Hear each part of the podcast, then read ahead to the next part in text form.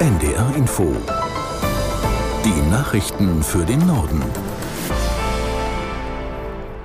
Um 11 Uhr mit Astrid Fietz. Die Bundesregierung will heute ein Gesetz zur schnelleren Abschiebung abgelehnter Asylbewerber auf den Weg bringen.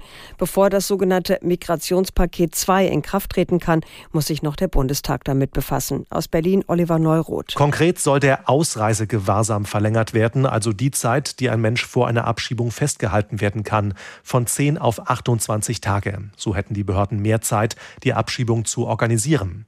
Der Gesetzentwurf sieht auch vor, dass die Polizei mehr Befugnisse bei der Durchsuchung von Flüchtlingsunterkünften bekommt, um zum Beispiel Dokumente oder Pässe zu finden. Und Abschiebungen ohne Ankündigung sollen möglich werden. Damit will Bundesinnenministerin Faeser verhindern, dass Menschen plötzlich nicht mehr auffindbar sind, nachdem sie einen Abschiebebescheid bekommen haben. Israel droht den Vereinten Nationen damit, UN-Mitarbeitern keine Visa mehr zu erteilen. Grund sind Aussagen von UN-Generalsekretär Guterres. Er hatte unter anderem gesagt, dass die Angriffe der Hamas auf Israel nicht in einem Vakuum stattgefunden hatten. Aus Tel Aviv Jan-Christoph Kitzler. Das Verhältnis zwischen Israel und den Vereinten Nationen ist seit langem angespannt. Unter anderem wegen zahlreicher Resolutionen der Vereinten Nationen, die sich kritisch mit Israel auseinandersetzen und dem Land im Konflikt mit den Palästinensern einen Bruch des Völkerrechts vorwerfen.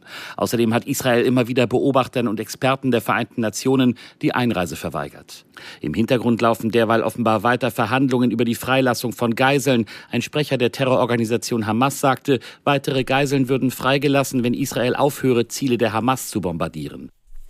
Einsatzkräfte haben die Suche nach den vier vermissten Seeleuten in der Nordsee eingestellt.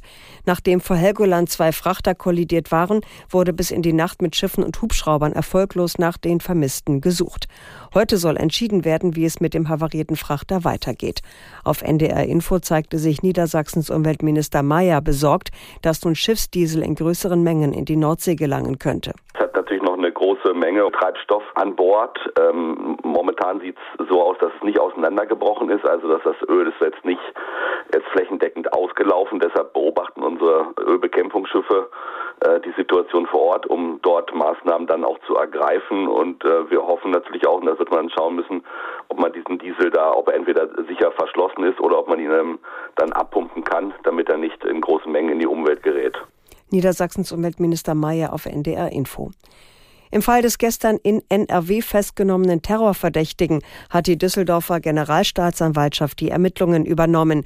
Der 29-jährige vorbestrafte Islamist ist deutscher Staatsbürger und soll im Internet gezielt nach pro-israelischen Veranstaltungen und dschihadistischen Inhalten gesucht haben.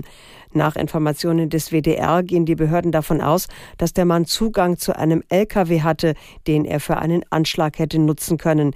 Wie konkret die Gefahr war, ist unklar. Sechs Millionen Menschen in Deutschland leiden laut einer Studie der Krankenkasse Barmer unter Schlafstörungen. Einer Analyse von versicherten Daten zufolge ist der Anteil in den vergangenen zehn Jahren um ein gutes Drittel gestiegen. Demnach klagt etwa jeder Vierzehnte über Schlafprobleme.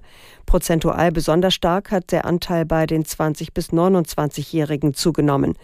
Schlafstörungen erhöhen das Risiko für Übergewicht, Schlaganfall, Demenz und Herz-Kreislauf-Erkrankungen. Bei der Verleihung der Studenten-Oscars in Los Angeles ist die deutsche Regisseurin Tamara Denic ausgezeichnet worden. Die Studentin der Hamburg Media School gewann in der Kategorie Erzählung den Oscar in Bronze für ihren Abschlussfilm Istina. In dem 30 Minuten geht es um eine serbische Fotojournalistin, die nach Bedrohungen fliehen muss. Der Dokumentarfilm Wings of Dust gewann den Doku-Studenten-Oscar in Gold. Die Musik dafür schrieb der Berliner Filmkomponist Sascha Blank. Das waren die Nachrichten.